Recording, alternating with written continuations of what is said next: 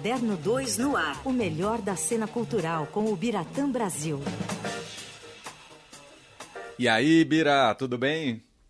Tudo bom? Leandro, Oi, Bira, André, tudo jóia? Saudades, André. Quanto tempo, faz tempo. Seja bem-vindo. É, obrigado, obrigado, queridos. Eu posso começar, antes de falar do meu assunto, dar só uma noticiazinha? Claro. Opa, nessa quinta-feira nós teremos uma nova provavelmente, mas é, é acho que é 99,9% de chance de dar certo, uma nova imortal na Academia Brasileira de Letras. Olha. É o, é o dia que vai ser a eleição para a cadeira número 17, que está vaga desde o ano passado, quando morreu Afonso Arinos de Melo Franco. E aí surgiu uma candidata que, de tão forte que é, ninguém que quer ou quis concorrer com ela, que é a Fernanda Montenegro. É. Que demais. E aí então, teremos... a eleição é quinta-feira agora, é isso? Quinta-feira agora, a eleição, ela, ela vai estar na sua casa, como é de praxe, né? Esperando a, a votação acontecer. Os votos, alguns são por correspondência, os que não podem ir para a academia, outros votam pessoalmente. Os votos são queimados e aí o presidente liga para ela, oficializando ou confirmando e parabenizando a, a eleição. E aí, um belo de um regabof, vai todo mundo para casa dela, ou onde ela reservar, né, o espaço que ela reservar. Não sei, estou brincando, pode ser que não tenha, porque a Fernanda está com 92 anos, está ainda se cuidando bem, né, da, da pandemia. A pandemia, afinal, não acabou, diminuiu, mas não acabou. Uhum. Verdade. Então, é provável que seja uma festa mais em família, mais é, entre os, os, os parentes mais próximos dela não acredito que exista, porque o, a, a praxe é o novo eleito já ter reservado algum, porque muito, boa parte das votações é conhecida o resultado, né? Uhum. Então, é só a eleição é uma proforma. E aí depois o, o, o, eleito recebe, ou a eleita, recebem alguns dos outros imortais num lugar para comemorar a eleição, mas não deve ter é, essa, essa possibilidade. E nós temos ainda outras três vagas abertas. Né? Hum. Tem mais três cadeiras lá, uhum. que são a de número 12, que é do Alfredo Bose, que era do Alfredo Bose, de a, a de 20, a cadeira número 20, do Murilo Melo Filho, e a de 39, de Marco Maciel. É, já foram abertas as é, inscrições ou é, as pessoas que se interessarem né, em querer participar já está liberado. E aí começa, né, geralmente tem um número muito grande de inscritos, mas quando surge algum peso pesado, como o Gilberto Gil, que deve é, muito provavelmente concorrer à cadeira 20 no Murilo Melo Filho, também acredito que seja outro candidato único, porque ninguém é besta de concorrer sabendo que vai perder. Pois né? É. Total. Bom, Vamos ao assunto de Ubiratã Brasil agora, que é a Mostra Internacional de Cinema de São Paulo. Mostra que está na reta final, termina amanhã, né, Bira? Termina amanhã. Amanhã é o último dia é, de exibições, tanto na, na, na, no cinema, especialmente no cinema. Uhum. as exibições em casa ainda vão continuar. Hoje já foi anunciado que vai ter a famosa repescagem, né? A Boa. mostra sempre teve a repescagem, ela vai ser só online. Então, 50, mais de 50 títulos vão estar disponíveis na, na plataforma da mostra, que é a Mostra Play. E uh, as pessoas podendo pagar 12 reais, conseguem assistir, tem, tem um prazo de 24 horas para poder ver é, esses filmes. E foi uma amostra diferente, meninos, porque pela primeira vez, né, o ano passado ela foi totalmente online, ah, os únicos eventos presenciais foram a abertura e o encerramento, e esse ano, é, até o momento, não teve é, teve, tiveram duas formas, de você ver em casa e de você poder ir ao cinema. Eu aproveitei as duas coisas. Eu vou muito ao, ao cinema, sempre, nunca escondi aqui que eu adoro voltar, voltei logo para cinema, teatro. E, e foi diferente esse ano na mostra, porque é, muitos dos meus amigos ou conhecidos, pessoas com quem eu mantenho contato e, e ouvindo também é, os comentários em redes sociais, as pessoas, boa parte delas preferiu ficar em casa é, assistindo em casa, pela comodidade, pela facilidade de você ver a hora que você quiser. você poder ver mais de um filme se quiser no mesmo dia, você pode ver quatro, cinco, enfim, quantos filmes você conseguir ver. É, esse formato agradou e eu imagino que veio para ficar. É, a mostra voltou a ser presencial esse ano até por uma insistência da Renata de Almeida, que é a, a presidente da mostra, coordenadora geral. Ela queria mostrar a força do cinema nessa retomada, no cinema de arte.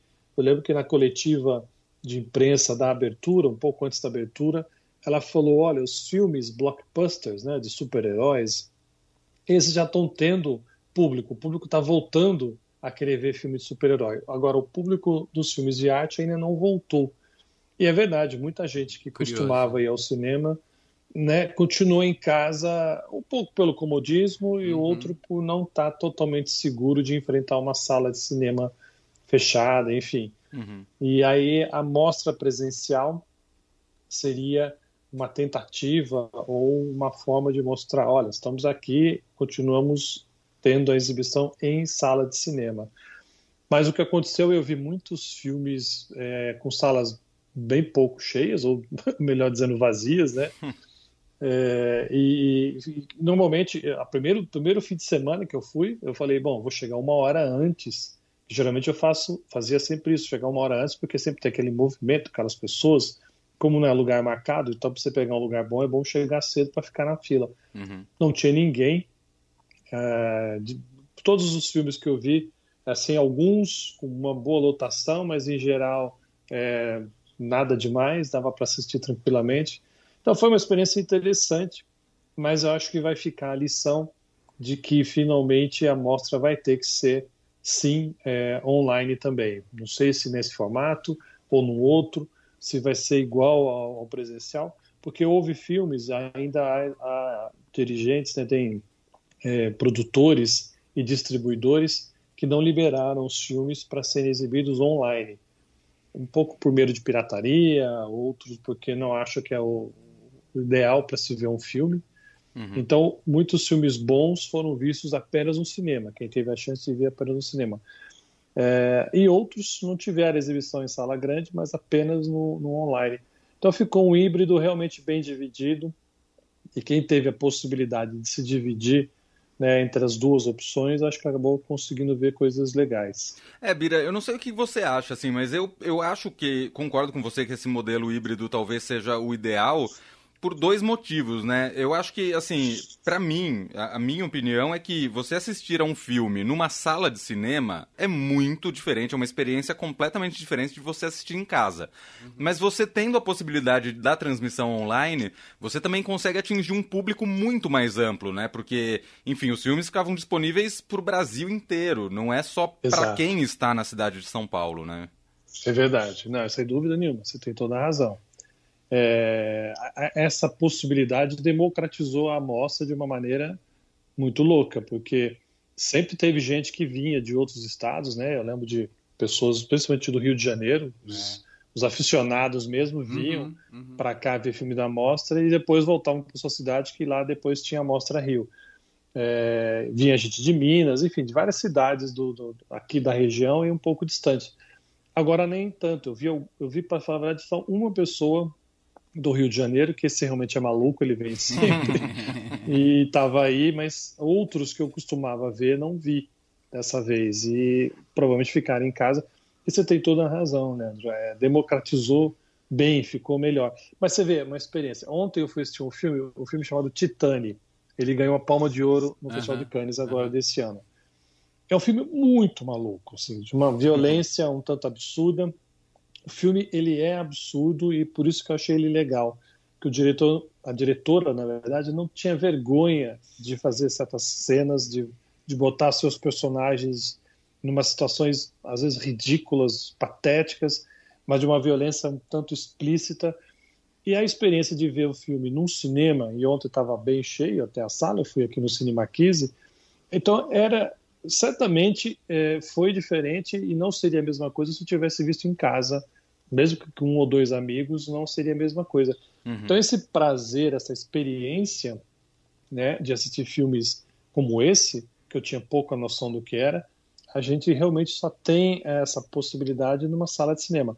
Mas, claro, eu entendo perfeitamente quem não está se sentindo à vontade ainda. Claro. É, tomara que volte a ter, porque todo mundo sabe, né? Todo mundo já foi uma vez no cinema na vida, pelo menos, sabe que é uma delícia ver filme em tela grande. E agora que a gente está com cinemas bons, né? Tem salas com uma boa projeção, um uhum. bom som, então é, vale a pena encarar esse desafio.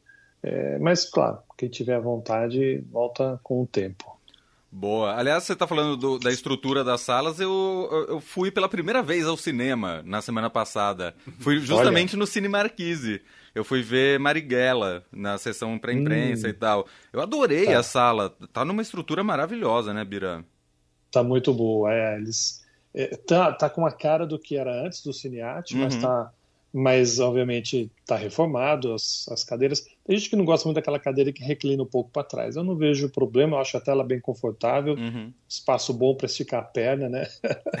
então, é, acho que é legal, acho que é bem bacana ver, ver. E é isso que você falou, é uma experiência gostosa de estar numa sala enorme com muita gente, sentir realmente essa comunhão né, de, de interesses que é ver um cinema. E só para terminar, a, a, cerimônia de encerramento vai ser amanhã, à noite, uhum. lá no Vale do Anhangabaú, a partir das sete e meia da noite. É, vai ter ali uma certa apresentação com a Renata de Almeida e o Serginho Grosma, que sempre participa das, dos eventos da mostra. Aí eles vão anunciar os vencedores dos prêmios da crítica, do júri é, e do público. E depois vai ser exibido um filme que eles não anunciaram ainda, só falaram que vai ser um título premiado. Hum.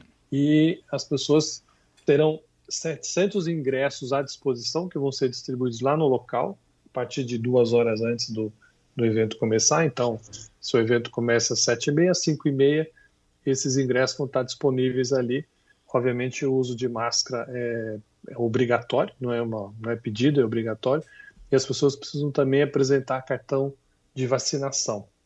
Então, aí, oficialmente, a mostra se encerra amanhã à noite com esse, com esse evento.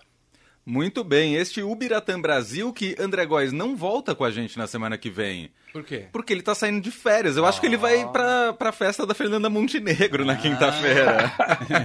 Vou no regabof da Fernanda. Bira tá saindo de férias, volta com a gente só em dezembro, né, Bira? Só em dezembro. As minhas férias demoram, mas quando vem é um mês.